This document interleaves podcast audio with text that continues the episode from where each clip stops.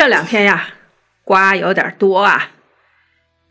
前面是王力宏跟李静蕾闹的是不亦乐乎，后面呢，于荣光也被爆出来离婚，但是呢，给前妻分了几千万的资产，做得很体面。西安呢，处在疫情的水深火热之中，可见啊。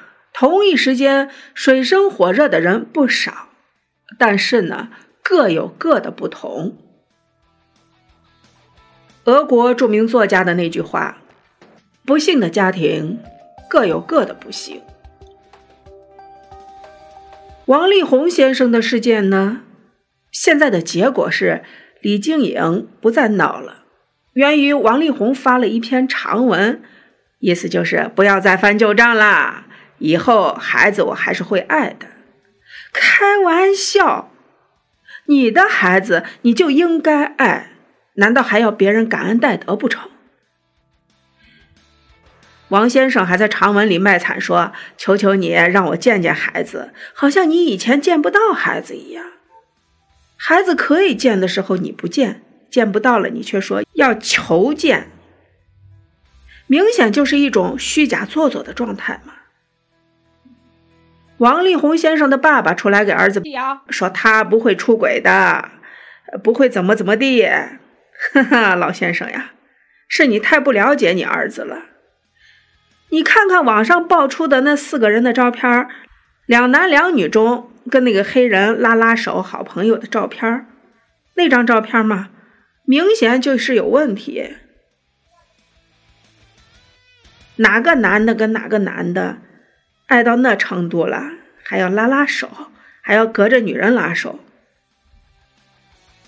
当然了，对于李静蕾来说，她的目标也算是达到了。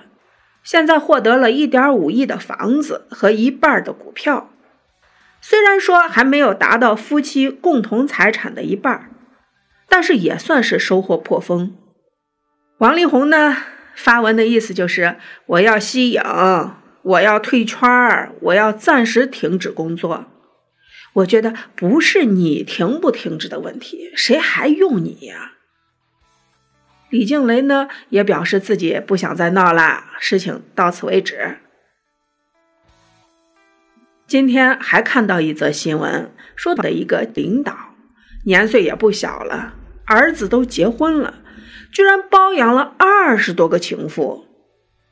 有他的秘书实名举报，这位领导是一个电脑盲，处理很多事情都需要他的秘书来代劳，所以呢，秘书掌握了第一手的资料，比如说他包养的情妇都有谁谁谁，带出国去玩了多少天，报销了多少钱，和谁谁谁去了哪里，有照片为证。再比如说，他的全家获得了新加坡的永久居留权的证明，甚至有一个不慎得宠的情妇，在吃醋时全程在跟踪记录这个领导和别的情妇的幽会日期，吃了几粒药，别的情妇什么情况都留有文字记录，而这个文字材料的日记呢，又落到了该秘书的手里。真可谓内容极其丰富。他吃药，他在办公室里跟人频繁的 M L，就奇了怪了，怎么跟王力宏先生一样的毛病，这么大的性瘾？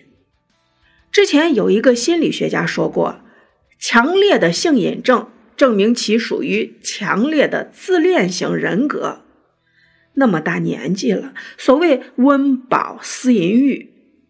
在这经济状况不佳的年月，在这疫情肆虐的时代，我们的兴趣还在解决温饱问题、孩子上学问题，而人家的现状是疯狂的解决下半身问题，可见还是吃的太饱了。有一种死法叫马上疯，在办公室靠服药 M L 的领导同志，你也不怕中招？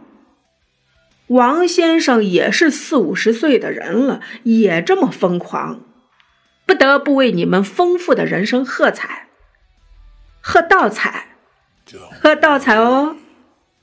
It's all in your mind.